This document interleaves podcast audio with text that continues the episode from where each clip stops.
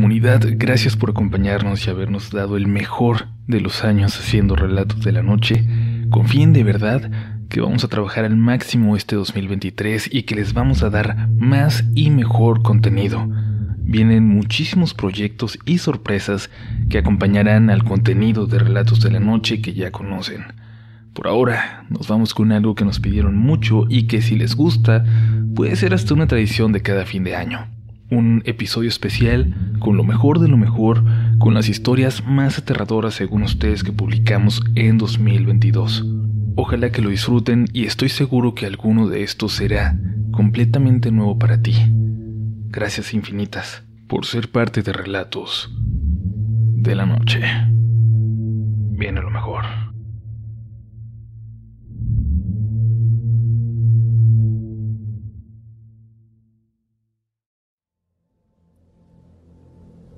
No sé si debería contar la siguiente historia, pero lo voy a hacer.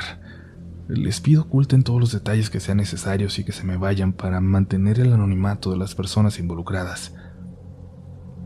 Aquí entre los compañeros del sector tenemos un mirador muy bonito donde en algunas ocasiones, cuando las noches tranquilas nos lo permiten, descansamos por un momento. Nos tomamos un café con esa vista de la ciudad. Además, como no está lejos de la comandancia, a veces al salir, ya de civiles, nos vamos para allá para echar la plática tranquilos, lejos de los jefes. Lo que voy a contarles ocurrió en una de esas veces, en las que estábamos varios carros ya. Cinco compañeros platicábamos y bromeábamos. Habían sido días pesados. No hacía mucho que habíamos perdido a alguien. En eso llegó un compañero todavía en servicio, solo en su patrulla y se acercó a saludar. Desde que se acercaba noté desde lejos que traía una detenida, y por eso pensé que sería una parada rápida antes de dirigirse al MP a llevarla, pero se bajó con su café como si nada y se puso a platicar de lo más tranquilo. Recuerdo que me fui hacia mi carro fingiendo que iba por algo para ver desde lejos y simuladamente si la mujer en el asiento trasero de la patrulla estaba bien. Y eso parecía. Solo tenía la mirada clavada al frente. Apenas le daba la luz, pero no parecía estar lastimada ni nada parecido. Decidí darle unos minutos, pero el compañero seguía platicando. Yo no me llevaba tanto con él y era el nuevo en esa delegación. Apenas me los estaba ganando, pero me atreví a preguntarle si no tenía algo que hacer, si tenía tiempo de quedarse a platicar con nosotros. Todos se pusieron serios y me contestó bastante molesto que se iba a ir cuando le dieran ganas de irse. Yo estaba a punto de decirle algo, de responderle, pero un compañero me tomó del hombro. Me dio unas palmadas como para que me calmara. Luego se me acercó y me dijo en voz baja que no lo molestara. Traía una mujer en la patrulla. ¿Cómo se queda aquí como si nada? Le dije. Él abrió mucho los ojos y miró por encima de mi hombro intentando ver hacia la patrulla. Solo escuché que susurró otra vez y caminó hasta mi carro como para alcanzar a verla desde ahí. Otra compañera notó el movimiento y se acercó. Algo le preguntó a él y el compañero le respondió, ahí la trae. La compañera entonces, muy disimuladamente, se acercó hasta la patrulla. Volvió unos segundos después con nosotros y nos dijo que ya todo estaba bien. Yo no entendí, pero el compañero en servicio preguntó entonces en voz alta y todos nos quedamos callados al escuchar esta pregunta. ¿Qué? ¿Todo bien en mi patrulla? 10-4, le respondió el oficial, indicándole que todo estaba en orden. En ese momento el compañero regresó hacia ella y yo caminé detrás de él, pero me detuve cuando alcancé a ver que la unidad estaba vacía, que no había ninguna mujer. El compañero se subió a su patrulla, nos echó los códigos y se alejó. Le pregunté entonces a mi compañera qué estaba pasando, de qué se trataba todo eso, a dónde se había ido la mujer. Sin voltear a verme, le dio un trago largo a su café para terminárselo, y solo me respondió. todos tenemos nuestros muertos.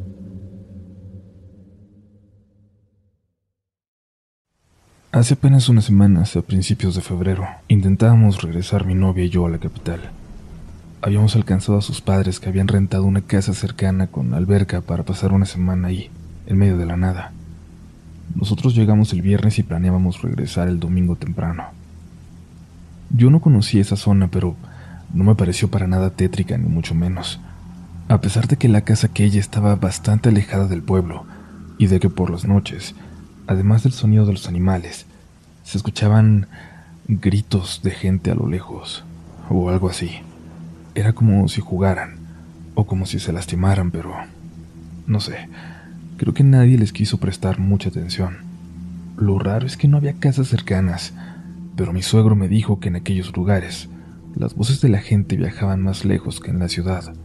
Tal vez están a kilómetros, y los ecos de la montaña traen las voces hasta acá, me dijo. El domingo nos preparábamos para salir temprano de vuelta a la ciudad, pero ocurrieron varias cosas que nos hicieron posponer el retorno. Primero, una tormenta que se soltó al amanecer y que duró horas. Luego, a mediodía, la puerta por donde salían los autos se trabó. Fue muy difícil lograr abrirla de nuevo. Poco después mi novia se sintió mal y tuvo mucho vómito. Era como si el destino no quisiera que dejáramos la casa. O como si quisiera obligarnos a hacerlo de noche. No lo sé, el caso es que pasaban de las 7 de la tarde cuando por fin nos pusimos en marcha. Mis suegros quisieron convencernos de no viajar así, a esas horas, pero teníamos que trabajar y estudiar el lunes temprano. No había otra opción. No había marcha atrás. Salimos cuando ya nos empezaba a alcanzar la noche, pero aún no por completo. Quisimos apurarnos para llegar a la carretera antes de que oscureciera totalmente. Habíamos avanzado apenas unos kilómetros cuando mi novia hizo un sonido de susto. Muy extraño, no, no gritó. Fue como si hubiera perdido el aire por completo. Me asusté, me preocupé y le pregunté qué pasaba. Sin poder hablar, solo señaló hacia enfrente, hacia el camino a lo lejos, arriba. Al fondo alcancé a ver algunos árboles altos por los que teníamos que atravesar. Y vi algo más, sobre ellos, avanzando como por la carretera. Vi una mujer, con un vestido azul, un poco más azul que el cielo, que empezaba a tomar el color de la noche. Recuerdo muy bien que a pesar de la distancia, noté la posición completamente antinatural de sus brazos, extendidos hacia los lados, pero las muñecas parecían doblarse hacia atrás como si estuvieran quebradas. Las piernas no se alcanzaban a ver. Es un globo nada más. Dije de forma bastante tonta, intentando tranquilizar a mi novia, pero por supuesto que no nos atrevimos a continuar por ahí. No tuvimos el valor de pasar por debajo de esa cosa. En ese momento, con mucha dificultad, me di vuelta en U y regresamos a la casa con mis suegros. Nos dio mucha vergüenza revelarles lo que vimos, así que solo dijimos que la tormenta había dejado el camino intransitable. Si hubiéramos ido solos, el uno o el otro, creo que habríamos creído que solo era nuestra imaginación. Pero los dos sabemos lo que vimos, los dos exactamente lo mismo. Una mujer que flotaba en la carretera. Esa noche aquellos gritos se escuchaban de nuevo, a lo lejos, pero en esa ocasión, después de lo que vimos, esos alaridos que parecían venir de la montaña no nos dejaron dormir por el miedo que nos provocaban.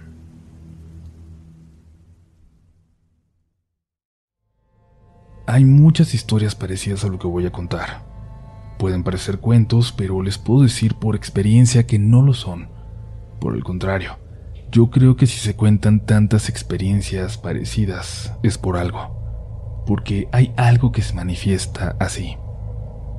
Yo tengo dos niñas, una ya de nueve años, muy madura para su edad, y una pequeñita de cuatro que tiene, ella sí, una imaginación alocada y lamentablemente muchos terrores nocturnos. Yo tengo un pequeño negocio en la parte de enfrente de la casa, A las 8 sale la empleada que lo atiende y yo me quedo atendiendo el lugar hasta las 10 que llega mi esposo y me ayuda a cerrar. Hace algunas semanas una de mis vecinas de enfrente se acercó al negocio y me dijo que una de mis niñas estaba prendiendo y apagando la luz de la recámara, asomándose por la ventana como si quisiera decir algo. Entré corriendo para ver qué pasaba. Mi hija de nueve estaba encerrada en su cuarto como siempre a esa hora, pero la chiquita estaba muy asustada en mi recámara, la que da a la calle diciendo que no la dejara sola, por favor. No me quiso decir que tenía, tampoco a mi esposo cuando llegó. Hasta la mañana siguiente, nos dijo que ya iban varias veces en que, cuando yo terminaba de darles de cenar y me iba al local y su hermana se encerraba, ella podía escuchar mi voz en la parte de abajo, adentro de la casa, que podía escuchar que yo le hablaba. La primera vez ella pensó que era yo y bajó pero al llegar al final de las escaleras se dio cuenta de que mi voz le estaba hablando desde el fondo de la casa, desde el cuarto de lavar, un lugar que no tiene luz y al que nunca entramos de noche. Se subió corriendo la pobrecita y por alguna razón no se atrevió a decir nada, pero se volvió común. Cuando ella no tenía la tele a todo volumen, podía escuchar mi voz que le pedía que bajara. Aprendió a ignorarlo, pero esa noche no pudo. Aquella vez escuchó la voz cuando iba saliendo del baño y mi hija se atrevió a contestarle. No voy a bajar. Ya sé que no eres mi mamá. Escuchó que lo que fuera que estaba allá abajo se molestó y empezó a subir las escaleras hacia ella. La puerta más cercana que tenía era la de mi cuarto, por eso se escondió ahí y cerró la puerta en lugar de correr al de su hermana. Lo único que se le ocurrió fue prender y apagar la luz para que la notara la vecina que estaba en su patio en la casa de enfrente. Pensamos en hablar con un psicólogo infantil, y de hecho eso vamos a hacer, pero en ese momento la verdad atribuimos todo a la imaginación sin fin de mi niña, de mi pobre niña, hasta que su hermana mayor escuchó lo que había ocurrido. La que habla como tú, sigue allá abajo en el cuarto de lavar. Sigue estando ahí, nos preguntó. Le pedimos que nos explicara a qué se refería, y fue ahí cuando nos dijo que ella la había escuchado por mucho tiempo cuando tenía la edad de su hermana. Cuando es de noche, nos dijo, hay algo ahí abajo que intenta hablar como tú, pero la voz es un poco más ronca, pero cuando nos grita no se le nota tanto. Mi hija mayor es muy seria, jamás ha tenido un problema, ni amigos imaginarios, ni nada parecido, y no tendría razón para inventar algo así. Por ahora estamos cerrando temprano el negocio para no dejar solas a las niñas. Y ahora yo... Yo también me pongo nerviosa al bajar cuando ya es de noche. Sobre todo al ver hacia el cuarto de lavar, cuando voy camino a la cocina. Está completamente oscuro. No tiene puerta. Y por alguna razón puedo sentir una mirada desde ahí dentro, como si siempre hubiera alguien escondido ahí. Esta historia es sumamente personal, pero confío plenamente en la comunidad Relatos de la Noche. He compartido dos historias ya en el grupo de Facebook que le han pasado a mi familia, pero esta prefiero hacerlo de forma anónima, a través de su correo. Mi hermana Laura tuvo muchos problemas hace unos años. Ella, su esposo y su hija vivían en una zona muy mala de la ciudad. Mi hermana se hizo de una amiga terrible que, de una forma u otra, la llevó a las drogas. Laura nunca las había probado y le vinieron muy mal. La hicieron perder a su familia. Su esposo se terminó yendo a Estados Unidos con su hija y desde entonces ni mi hermana ni nosotros sabemos nada de ellos. A mi hermana eso le pesó, le pesó muchísimo, y por más que intentamos no logramos que se viniera a casa con nosotros. Regresó a esa mala zona con su amiga. Terminó de nuevo con sus problemas de adicción todo fue de mal en peor hasta que recibimos una llamada terrible en la mitad de la noche. Mi hermana había tenido una sobredosis. Unos policías la descubrieron a tiempo y la llevaron al hospital. Ahí la habían regresado de entre los muertos. Literalmente la revivieron. Después de unos días por fin pude ir por ella para traerla de vuelta a casa, para que estuviera con su familia, para que estuviera mejor. Recuerdo lo nervioso que me sentía al recibir el mensaje de que ya podía ir, avisarle a mis padres que saldría para allá, tomar las llaves, quitar la condensación del parabrisas del coche antes de emprender el camino. No sé, un montón de detalles insignificantes que por alguna razón recuerdo perfectamente. El miedo que sentí en esa carretera también es difícil de olvidar. En ese momento no era un miedo a lo paranormal o a lo desconocido, sino a ver a mi hermana así, en esas condiciones, a ser en parte responsable de que estuviera bien de ahí en adelante. En el hospital estuvimos hablando un rato antes de que la dieran de alta, y me dijo algo que me hizo preguntar si realmente era adecuado sacarla ya, si realmente estaba bien como para salir e irse con nosotros. Cuando le pregunté cómo estaba, me dijo que desde que tenía conciencia, luego de despertar, la había pasado terrible. Que mientras tenía la vista borrosa por los medicamentos, toda esa primera tarde despierta, su cuarto estuvo lleno de personas que la miraban alrededor de su cama. Luego eran solo sombras, dijo. Cuando pudo ir viendo más claro, distinguió que solo eran sombras. A mi hermana jamás le había pasado nada sobrenatural, en absoluto nada. Y aunque en mi casa sí creemos en todas esas posibilidades, por lo que ya les conté que le ha pasado a mi familia, nunca habíamos experimentado nada realmente. Y en ese momento, cuando me lo contó, me pareció más una secuela de los momentos tan traumáticos que ella acababa de vivir. Cuando íbamos saliendo del hospital, mi hermana no dejaba de voltear. Le pregunté qué pasaba, pero seguía diciendo que nada, que solo nos apuráramos. Por fin nos preparamos para salir de regreso a casa, un viaje de apenas dos horas y media.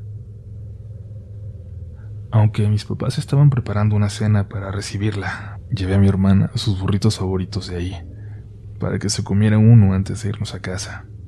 Quién sabe cuánto tiempo pasaría para que pudiera volver. Sin embargo, en cuanto nos detuvimos ahí, mi hermana me pidió que siguiéramos. Le dije que me diera unos minutos nada más en lo que los pedía, pero ella insistió. No dejaba de ver por el espejo retrovisor de su lado. Lo seguía moviendo para ver ella, lo cual no me permitía usarlo a mí. Para que estuviera tranquila acepté y aceleré para salir de ese lugar hacia la carretera. Siempre manejo rápido, pero en esa ocasión, además, me urgía salir de allí antes de que mi hermana viera algún mal conocido en las calles. Algo le ocurría. Me estaba preocupando. Hasta yo empecé a sentir que alguien nos seguía de verdad, pero al salir a la carretera y ver que no había ningún coche en el retrovisor me tranquilicé.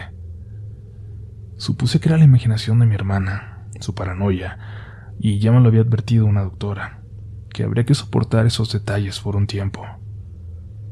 Sin embargo, escuché que mi hermana se lamentó de repente. Sí, no siguió. Susurró. Le pedí que me lo repitiera. Perdón, no te hablaba a ti. Dije que no siguió. Desde el hospital. No siguió. En ese momento me molesté. Le dije que ya se dejara de cosas, que dejara sus fantasías de drogadicta, que, que tenía que ser normal de ahora en adelante como nosotros. Vi una lágrima antes de que se la pudiera secar con la manga de su suéter. Y yo aceleré. Aceleré más. Subí a 120 aunque el límite era de 90. Mi hermana me recordó lo peligroso del camino. Me dijo que bajara la velocidad. Lo hice. Y entonces ella me pidió que me detuviera en cuanto pudiera, porque tenía muchas ganas de vomitar. Paré en un pequeño lugar que servía de descanso bajo un árbol enorme, el único en toda esa zona. Cuando se bajó del coche, mi hermana miró hacia atrás. Ahí viene, dijo, y luego dio unos pasos hacia los arbustos y vomitó. Me bajé para asegurarme de que estuviera bien. Le pregunté quién venía y ella se disculpó. Me dijo que eran tonterías, que sabía que todo estaba en su cabeza dañada por todas las sustancias que había consumido en su momento.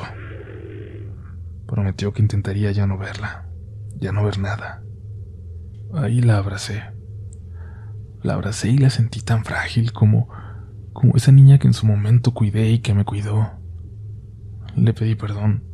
Le besé la frente y le dije que nunca más estaría sola, que nunca lo había estado, que mientras nos tuviera nosotros no lo estaría. Cuando la abrazaba acomodé mi cabeza sobre la suya y mi vista se dirigió hacia atrás, hacia el camino por el que veníamos. No sé cuántos metros estaba, pero eran suficientes para verla en la oscuridad. Tengo que ser honesto. No me importa si me crean o no. Pero por en medio de la carretera venía una figura de blanco, como en un vestido o una bata. No alcancé a ver, pero era una figura de blanco, de pelo largo y gris. No vi ninguna facción como si no la estuviera. Laura, lo que nos sigue es una mujer de pelo largo. Le pregunté a mi hermana. Sentí como su cuerpo se estremeció. Sentí como movía la cabeza diciendo que sí. Aquello, lo que fuera, Venía muy despacio, así que le dije a mi hermana que subiera, que ya no volteara. Le puse el cinto, cerré su puerta y sin perder de vista a eso, a eso que venía detrás de nosotros, caminando por el medio de la carretera, rodeé el coche. Ya no paré hasta llegar a la casa. Con la alegría de mis padres al ver a mi hermana, hasta olvidé aquella visión. Nunca pensé que reaccionaría así al ver a un fantasma, la verdad. Siempre pensé que iba a entrar en pánico, pero no fue así. Pensé en no volver a pasar en esa carretera de noche, pero nada más. Ya por la mañana fui a la tienda por leche para que mi mamá y mi hermana hicieran de desayunar, como cuando ella vivía con nosotros, cuando estaba chiquita. La luz de la mañana llenaba la cocina, la sala también con mi papá pintando sus arquitos de madera.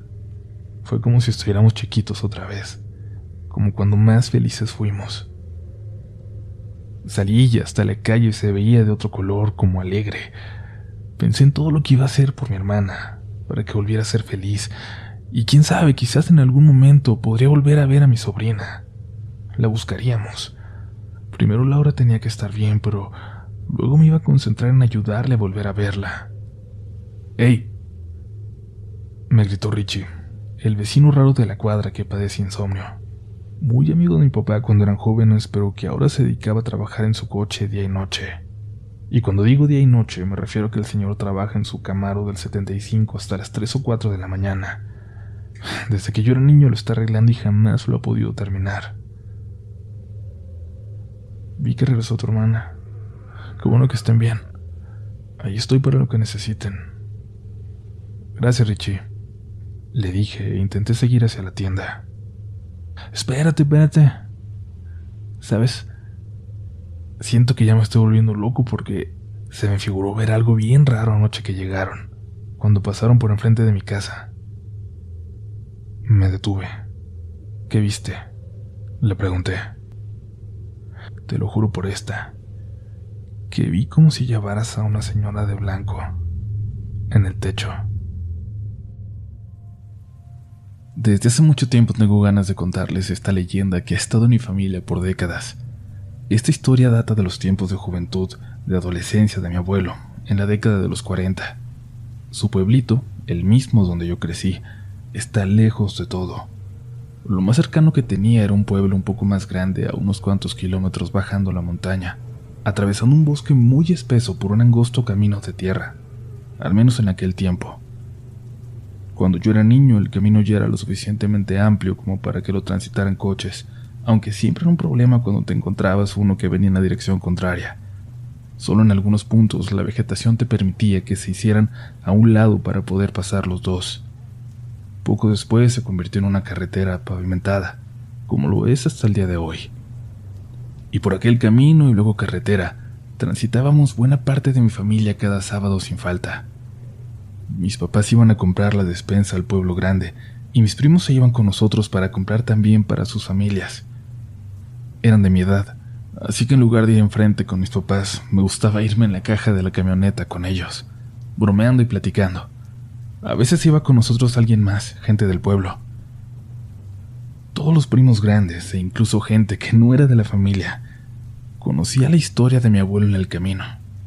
La historia que me contaron en aquel entonces y la cual voy a compartir con ustedes. Verán, mi abuelo conoció a una chica de la que se enamoró perdidamente. Ella vivía en el pueblo grande, en las afueras, y cada que él tenía un pretexto para andar por allá la iba a ver. Sin embargo, cuando fueron novios, conoció a la hermana mayor de esta, la cual le empezó a coquetear. Cuando iba a verla, la madre de su novia le decía que tenía que salir con la mayor, no con la chica, porque ella no se iba a casar. Ella se iba a quedar a ayudarle y cuidarla para siempre. No lo voy a dejar. Llévate a la grande. El abuelo se empezó a preocupar porque cada vez le daban menos permiso a su novia de verlo. Ya no la dejaban ni salir a la tienda porque no fuera a ser que la anduviera por ahí, rondándola, queriendo verla. Y él entonces habló con sus papás. Ya tenía 20 años. Estaba listo para empezar a trabajar, formar una familia, casarse. Su novia estaba a punto de cumplir 18, pero le preocupaba. Le preocupaba que no estuviera salvo. Déjenme robármela. Déjenme traérmela para acá, para que no le pase nada. Yo voy construyendo mi casita mañana mismo. Los papás no lo dejaban. Decían que tenían que tener permiso de la familia. Pero en una ocasión, la hermana mayor fue hasta el pueblo de mi abuelo para buscar su casa. El abuelo no estaba, pero la mujer encontró a sus padres trabajando en su ranchito se presentó como la novia del abuelo, y los papás se extrañaron porque no era chiquita y frágil como él había descrito, sino muy alta y de una presencia que imponía. Aquella mujer prácticamente los obligó a invitarla a comer. Ahí fue cuando ellos se dieron cuenta de que no era la novia del abuelo, sino aquella hermana, esa a la cual él le temía tanto. La mujer les dijo lo que iba a necesitar para la boda, que no quería que se quedaran en ese pueblo, así que ya buscaría un lugar para vivir con él. Les dijo que su hermana chica seguía necia, diciendo que ella era la verdadera novia, pero que pronto se iba a encargar de que ya no anduviera de habladora. A la gente que habla de más, siempre le pasan cosas. Les dijo. La mujer se quedó hasta muy tarde y se dio por vencida cuando a las once todavía no llegaba el abuelo, que andaba de parranda con los amigos y sus papás se asustaron tanto que entonces le dieron permiso de que se robara a la muchacha, ahora sí temiendo que su propia familia le pudiera hacer algo. Mi abuelo se puso de acuerdo entonces con una amiga de su novia. Esta la visitó y le avisó de los planes. La estuvo yendo a ver y cada día, al despedirse, se llevaba cosas de aquella pobre muchacha escondidas de su familia. La hermana daba miedo, sí, pero todos en el pueblo le temían mucho a la madre aquella señora tan mala. Mi abuelo se fue a preparar todo el plan al pueblo grande. Al día siguiente le ayudarían sus amigos, pero quería repasarlo todo, que no hubiera ningún cabo suelto. Se fue caminando hasta allá. Dio varios rondines a la zona, contempló la casa, se acercó para ver esa ventana por la cual se tendría que salir la joven la noche siguiente. Y de pronto la ventana se abrió. Era ella, le dijo que creía haberlo escuchado. Él se sorprendió de que estuviera ahí hablándole. Ella le dijo que su mamá y su hermana no estaban, que de hecho habían ido a buscarle. No sé si ya sepan de tu plan, pero fueron por ti. El joven le dio un beso entonces y le dijo que regresaría al día siguiente, justo como habían planeado. Era la primera vez que la besaba y se fue tan contento por aquel camino que esta vez ni siquiera se acordó del miedo que le daba al oscuro que se ponía, ni recordó los cuentos de hombres lobos y cosas así que le encantaba contar a la gente del lugar, sobre todo para que los más jóvenes no anduvieran de noche de pueblo en pueblo. La luz de la luna le permitía ver algo del camino, pero avanzaba de todas formas con mucho cuidado, con precaución, y de pronto a unos metros, debajo de un roble enorme. Algo entre aquel sendero le llamó la atención. Algo brilló reflejando la luz lunar. Era una serpiente. Una serpiente que atravesaba el sendero de lado a lado. y eso era muy extraño ahí. Él nunca había visto una de ese tamaño. Se salió del camino para rodearla. Cuando intentó volver ya no lograba hacerlo. Simplemente no encontraba el sendero, como si se hubiera adentrado en el bosque, pero no era así. Tan solo fueron unos metros. Por suerte le habían enseñado a ubicarse con las estrellas. Por suerte el cielo se había despejado. Encontró el camino de nuevo y apresuró el paso. Escuchaba como si alguien lo estuviera siguiendo de cerca. Más adelante alcanzó a ver otro gran roble, más alto que el anterior. Cuando bajó la vista el camino, había algo de frente a él. Un animal enorme. Un cerdo que debía medir más de un metro de altura una bestia grandísima. Le llamó mucho la atención, claro, le asustó. Vio que el animal hizo un esfuerzo como para ponerse en dos patas, y él sin pensarlo volvió a correrse al bosque, sin miedo a perderse, tan solo deseando escapar de aquella pesadilla. Tardó media hora en volver a encontrar el camino, más adelante, pero antes de regresar a él, observó con mucha precaución a todos lados. Decidí entonces avanzar, pero no por el camino, sino a unos metros sin perderlo de vista. No iba a regresar a él. Avanzaba ciegas, pero lo prefería. Prefería ir entre la maleza. No sabía qué se podría encontrar más adelante. Debajo del tercer gran roble en el camino, los árboles más viejos del lugar, pudo ver dos figuras. Las reconocía. La madre y la hermana de su novia estaban vestidas de blanco, paradas en medio del sendero, como esperando a que él pasara por ahí. Avanzó muy, muy despacio, tan despacio como podía. No quería hacer el más mínimo sonido. En cuanto se alejó unos cien metros de ella, se empezó a correr, a correr tan rápido como podía. Regresó al camino y avanzó por ahí, y al cabo de unos minutos, el galope de un caballo se acercó rápidamente por detrás. Era un vecino del pueblo, que al encontrárselo allí asustado, le dijo que se subiera, que él lo llevaría. El abuelo le contó todo lo que le había pasado, y le sorprendió lo que le dijo el hombre, la hora que era. Pasaba ya de medianoche. Avanzaron a toda prisa, a todo lo que podía aquel caballo antes de la entrada al pueblo. El hombre se detuvo. ¿Cómo son las mujeres que te estaban siguiendo? Mi abuelo se las describió. Y si estaban allá atrás, ¿por qué nos están esperando en la entrada del pueblo? El abuelo se asomó por detrás de la espalda de aquel hombre. Las dos mujeres estaban con los brazos extendidos a la entrada del pueblo, como dando la impresión de que no iban a dejarlos pasar. El hombre sacó un revólver. Lo disparó al aire. Las mujeres no se inmutaron, pero no había disparado para asustarlas. Se empezó a escuchar un escándalo de voces que venían de entre las casas. Los hombres se preparaban para salir. Aquel disparo era una señal en ese pueblo para salir a proteger a los suyos. Y al ver que era una muchedumbre, las dos mujeres corrieron como animales por entre las ramas, el abuelo corrió a casa. El vecino y otros hombres intentaron seguir a las mujeres a caballo, pero no lograron darles alcance. Claro, el plan tuvo que retrasarse. El abuelo le dijo a sus amigos, a la amiga de su novia, a todos. Les advirtió que tendría que esperar hasta que ella cumpliera su mayoría de edad para robarla. Eso dijo, pero no fue así. Un día se robó aquella muchacha y, y no regresó al pueblo se fueron lejos de ahí. Unos años más tarde, la madre de la novia murió. La hermana se fue del pueblo al bosque y nunca volvió.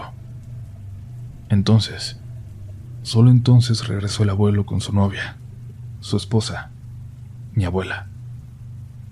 Se fueron al pueblo y ahí formaron una familia.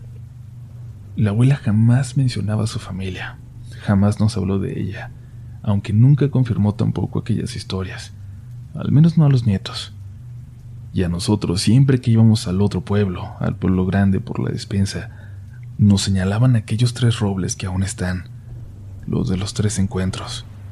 Los conocíamos muy bien.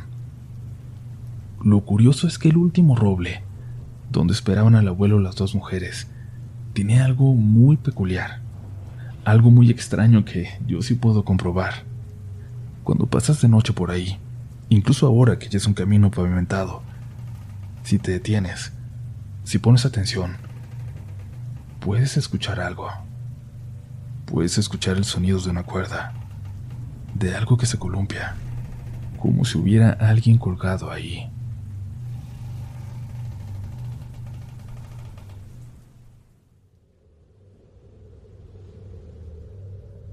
Hola, soy fiel oyente de Relatos de la Noche en Spotify. Debido a mi trabajo se me facilita más escuchar por dicha aplicación, ya que soy chef en un restaurante. Mientras cocino los escucho, claro con los audífonos puestos, ya que a mis compañeros les dan miedo las historias de terror. Me llamo Uriel. Esto ocurrió hace tres años. Yo empecé trabajando de lavatrastes en una taquería. De ahí subí a garrotero y posteriormente a mesero. Quizás no suene complicado, pero hay que ser un buen trabajador para poder ir subiendo poco a poco. Los fines de semana entramos a trabajar desde la una de la tarde y salíamos hasta las cinco de la mañana. Sí, son horarios muy pesados, pero cuando salíamos regularmente íbamos con las bolsas llenas de morralla y billetes de propina. Aún así, desde siempre me ha gustado caminar.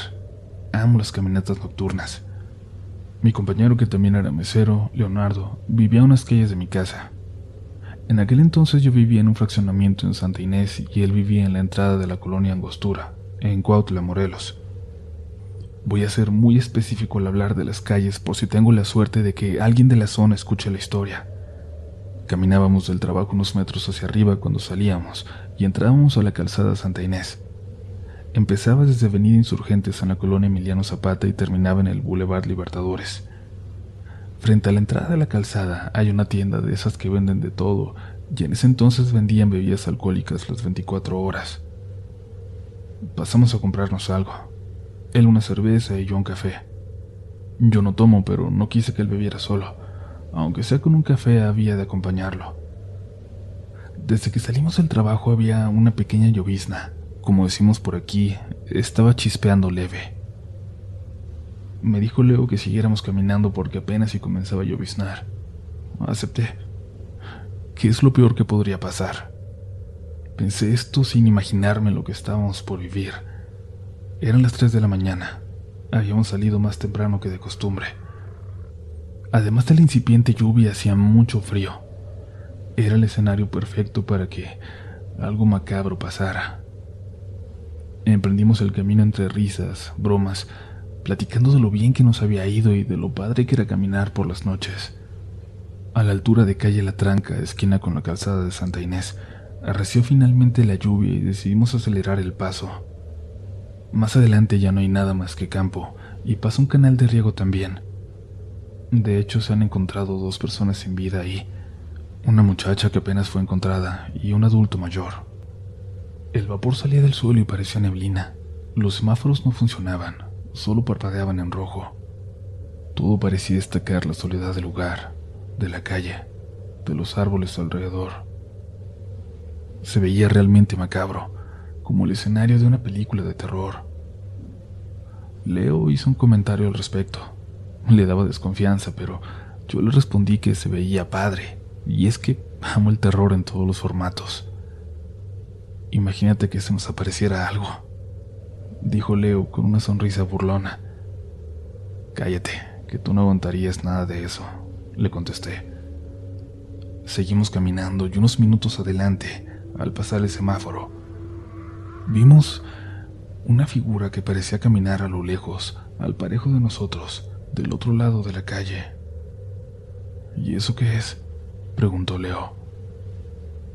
Le dije que solo era alguien que seguramente iba camino a casa, no, fíjate bien. No se va moviendo al avanzar.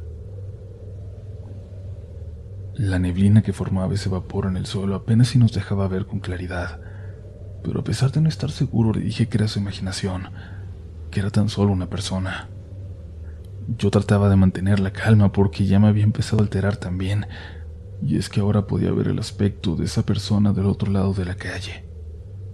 Se veía como una mujer con un vestido blanco, cabizbaja, con las manos sobre la cara. Su piel incluso a lo lejos alcanzaba a notar anormalmente blanca, y eso, eso definitivamente no era normal. Leo tenía razón. Avanzaba pero no se veía que moviera los pies, como si fuera flotando apenas despegada del suelo. ¿Cómo crees, Leo? Es una persona. Quizás alguien que padece sus facultades mentales o un vagabundo. Le dije solo para que se calmara. Ya íbamos llegando casi donde terminaba la calzada, donde hay una ex hacienda, y en medio una glorieta con una capillita o un altar de la Virgen de Guadalupe, no sé cómo se llame. Leo me sujetó del brazo y con la voz quebrada me pidió que corriéramos, que nos fuéramos de ahí. Pero aunque hubiera aceptado, no había hacia dónde huir. Estábamos rodeados de árboles, del canal, de la nada. La única opción real era seguir hasta la glorieta, donde hay dos caminos, Avenida Progreso y la calle Lázaro Cárdenas. No hay a dónde correr, Leo. No hay a dónde irnos más que seguir. Cálmate y no la vayas a voltear a ver. Yo también quise apartar mi vista y no ver nada más, no reconocerle ningún detalle más.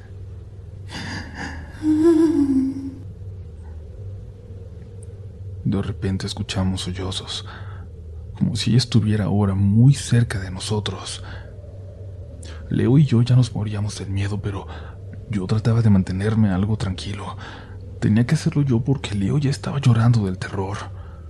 Me sujetaba con fuerza, me encajaba los dedos en el brazo. Yo intentaba clavar mi vista en el canal a nuestro lado y no voltear al otro, al otro lado de la calle donde ella parecía avanzar. Pero en un momento no pude. Al escucharla sentí que tenía que voltear. Sentí que tenía que ver si si ya estaba de nuestro lado. Apenas vi un instante y alejé mi vista de nuevo. Ella venía del otro lado de la calle aún, pero de frente hacia nosotros, aún cubriéndose el rostro. Y ahí, ahí ya no tuve duda de que fuera lo que fuera, era algo sobrenatural. Me percaté con toda claridad de que sí venía flotando. No voltees, ya no voltees, me repetí a mí mismo.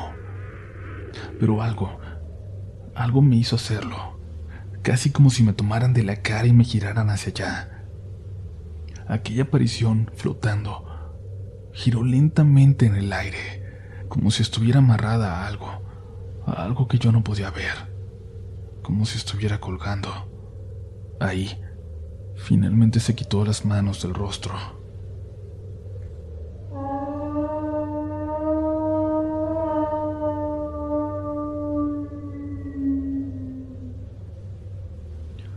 Leonardo se congeló del miedo y yo tuve que jalarlo para que pudiera reaccionar, y salimos corriendo hacia la glorieta.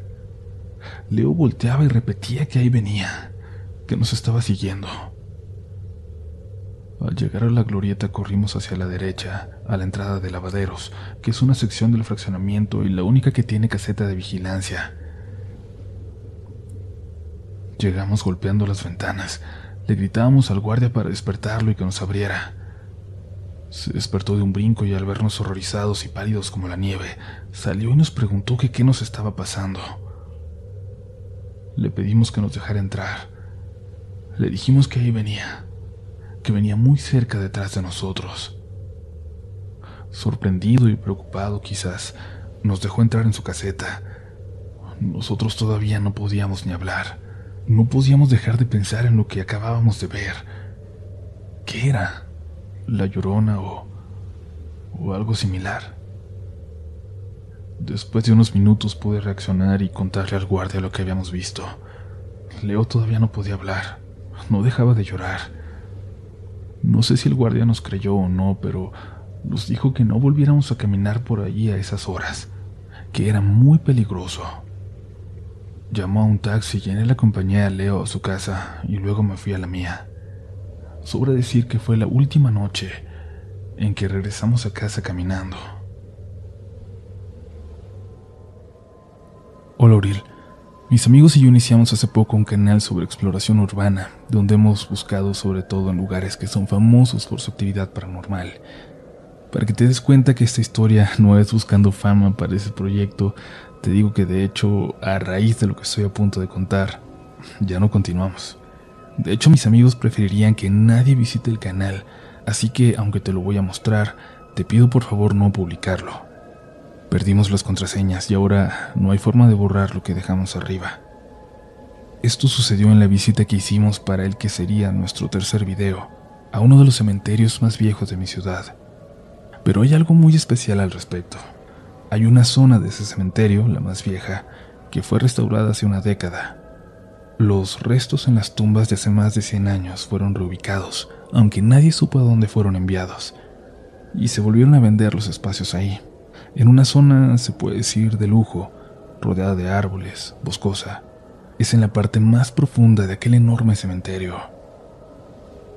De ese lugar se cuentan muchas cosas, de parte de los vigilantes, de la gente que visita el lugar, o de excursionistas que han pasado por el sendero que rodea esa parte del panteón, a unos 100 metros de donde termina. Así que decidimos ir, llegar justamente por aquel sendero y entrar por la parte de atrás al cementerio. Y es que tienes que demostrar que tienes a un muerto ahí para poder entrar. Si le soy completamente honesto, el canal era para divertirnos, para asustarnos unos a otros. Nadie pensaba realmente que alguna vez nos fuéramos a topar con algo real. No era tarde, aún nos quedaba una hora de luz. Como en toda esa zona se sentía el frío. La llovizna de la ciudad aquí se convertía solo en una neblina muy pesada. Tomamos algunas fotos para la miniatura y para las redes. El paisaje era perfecto para un video como el que planeábamos. Dejamos a unos 50 metros del cerco las mochilas escondidas entre ramas por si los guardias nos veían y teníamos que correr. Cada quien tomó una cámara. Caminamos hacia el cementerio buscando un lugar por donde pudiéramos entrar, algún árbol que nos permitiera trepar, pero también teníamos que localizar un lugar para salir rápidamente si era necesario. Íbamos bromeando, susurrando, pero bromeando divertidos. Alguien dijo algo que hizo que nos riéramos sin poder controlar el volumen por un momento. Pero pasó algo. Cuando todos dejamos de reír, alguien más seguía riendo a nuestro lado. Una mujer. Nos volteamos a ver entre los tres. Volteamos a ver alrededor. Todos estábamos callados, pero la risa continuó unos segundos más. Hola. Saludamos en voz alta, pero nadie respondió. Había árboles a nuestro alrededor, pero no se veía a nadie en decenas de metros a la redonda. Nos asomamos hacia adentro del cementerio para ver si había alguien escondido por ahí, pero tampoco había señales de nadie.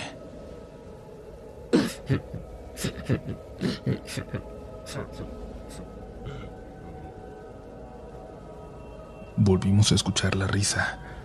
Ahí, junto a nosotros, pero no había nadie. Sin pensarlo, sin decir nada, todos salimos disparados de regreso hacia donde habíamos dejado las mochilas. Lo peor es que fue como si nos hubiera oscurecido de repente. Obviamente era hora de que ya sucediera, pero en serio, lo sentimos como si la oscuridad nos hubiera rodeado de pronto.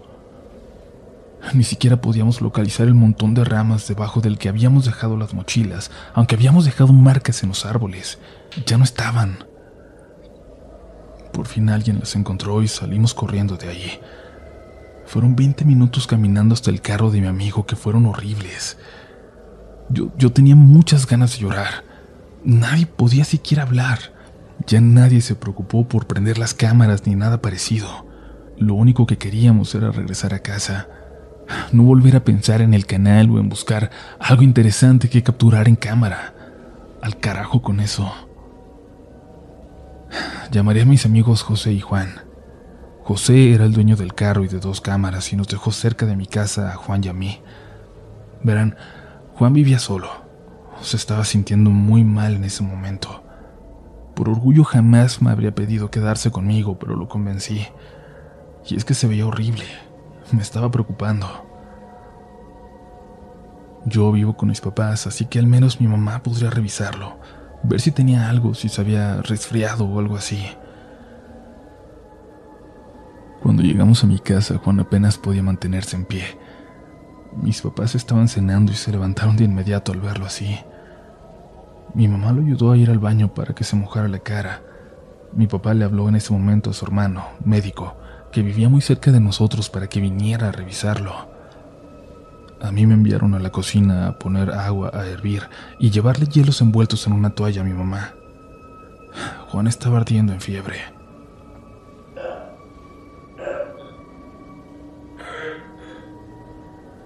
Escuché que Juan vomitaba en el baño y luego un grito de mi mamá. Me acerqué corriendo para ver qué pasaba y mi mamá salió del baño asustada y no me dejó entrar. ¿En dónde estaban? ¿De dónde vienen? ¿Qué hicieron? Me preguntaba mientras me sacudía de los hombros. Le respondí que nada, que estábamos grabando algo, nada más. A los minutos llegó mi tío y le puso una inyección a Juan que se durmió en mi cama.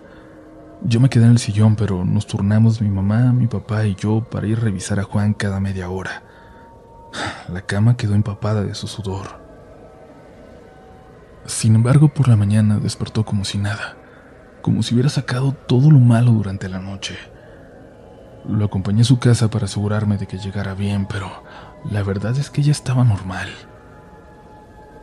Tuve cosas que hacer y no regresé a mi casa hasta la hora de la cena, cuando mi mamá, ya más calmada, me volvió a preguntar qué habíamos hecho la noche anterior.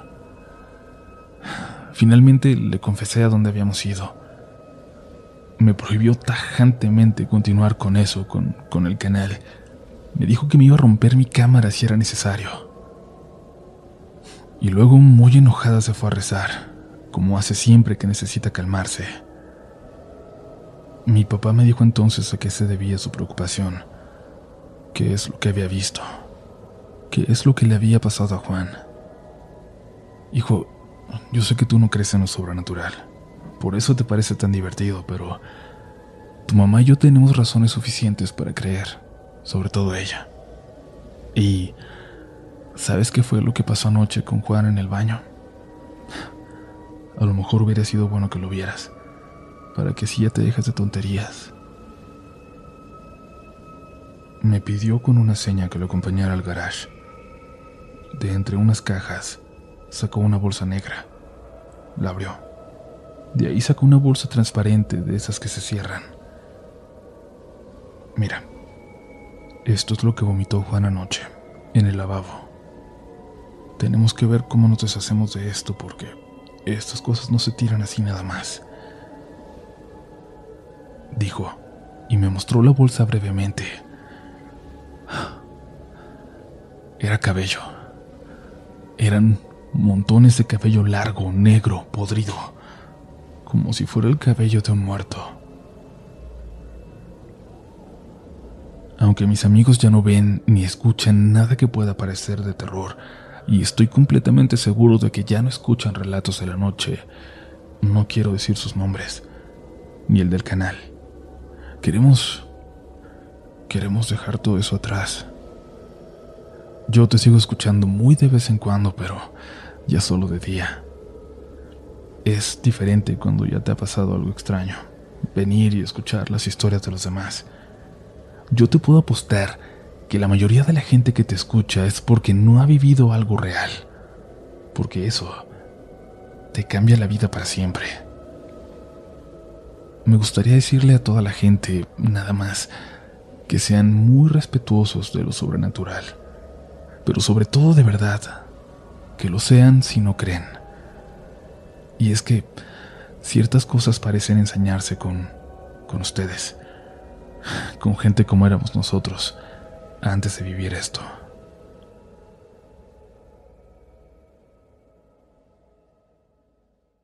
En mi casa están pasando cosas muy extrañas. Cada vez me asusta más.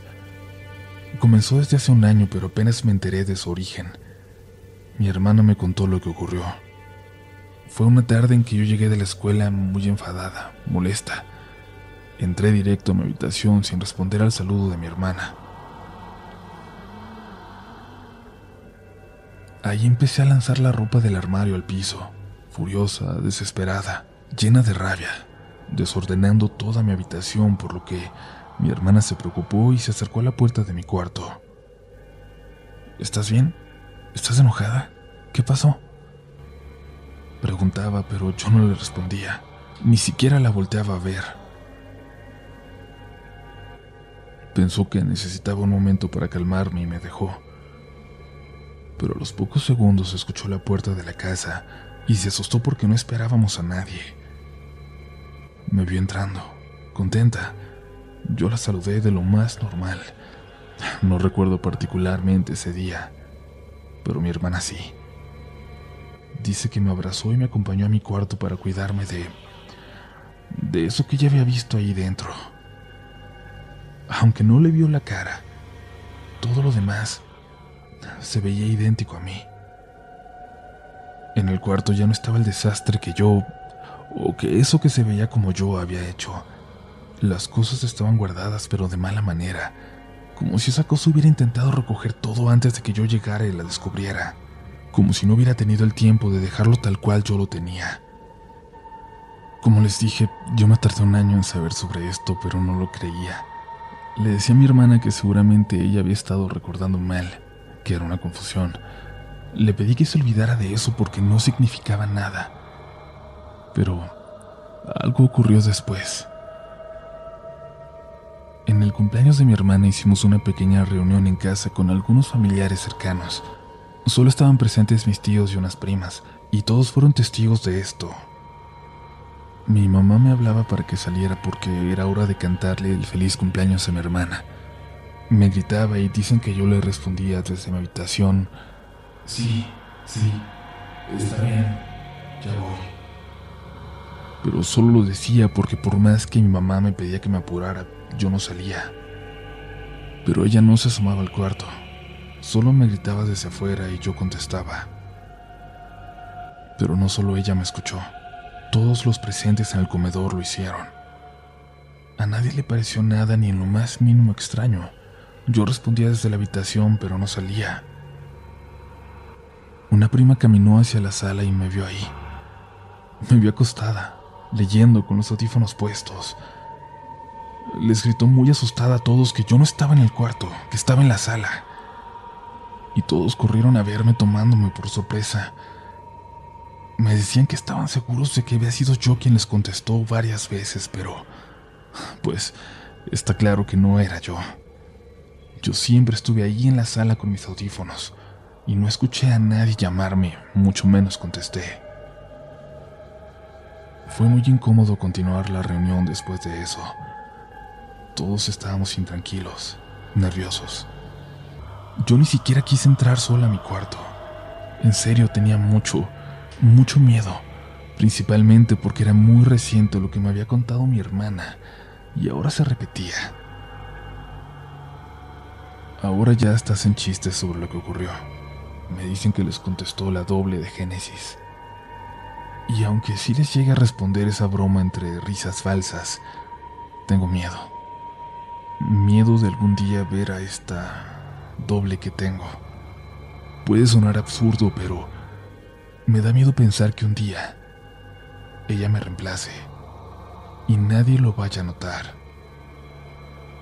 Espero que alguien sepa qué se puede deber una visión como esta. Gracias comunidad.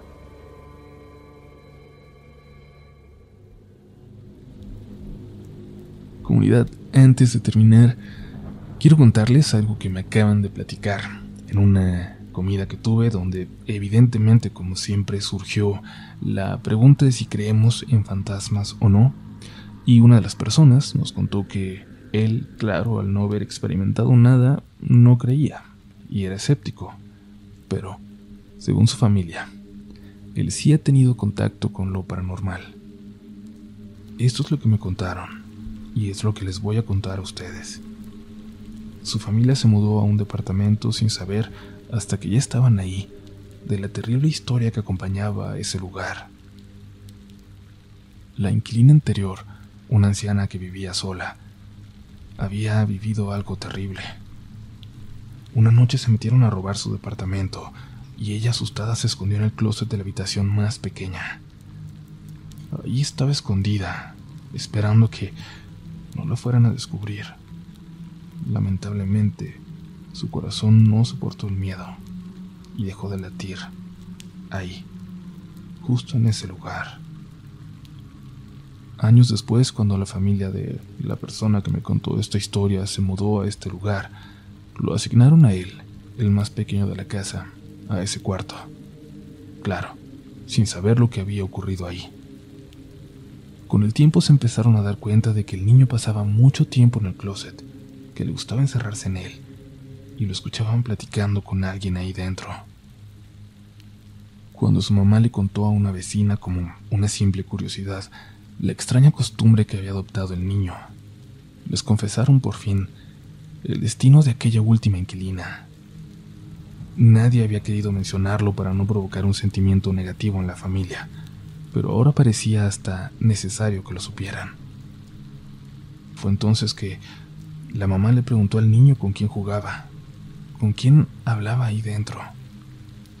Respondió que con la viejita que vivía ahí, en el closet.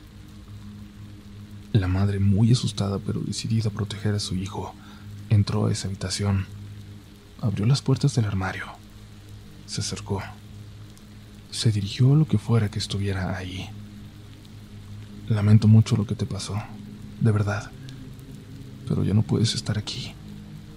Te lo pido por favor. Tienes que dejar en paz a mi hijo.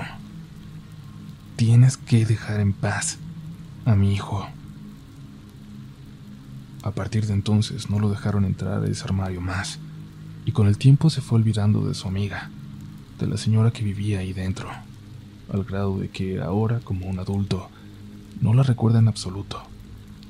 Solo le queda esa historia, la que le cuentan sus padres, de lo que vivió en aquel departamento, de lo que veía en ese closet.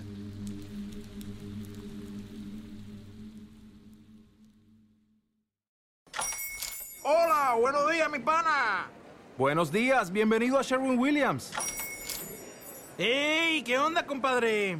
¿Qué onda? Ya tengo lista la pintura que ordenaste en el ProPlus app. Con más de 6.000 representantes en nuestras tiendas listos para atenderte en tu idioma y beneficios para contratistas que encontrarás en aliadopro.com. En Sherwin Williams somos el aliado del PRO.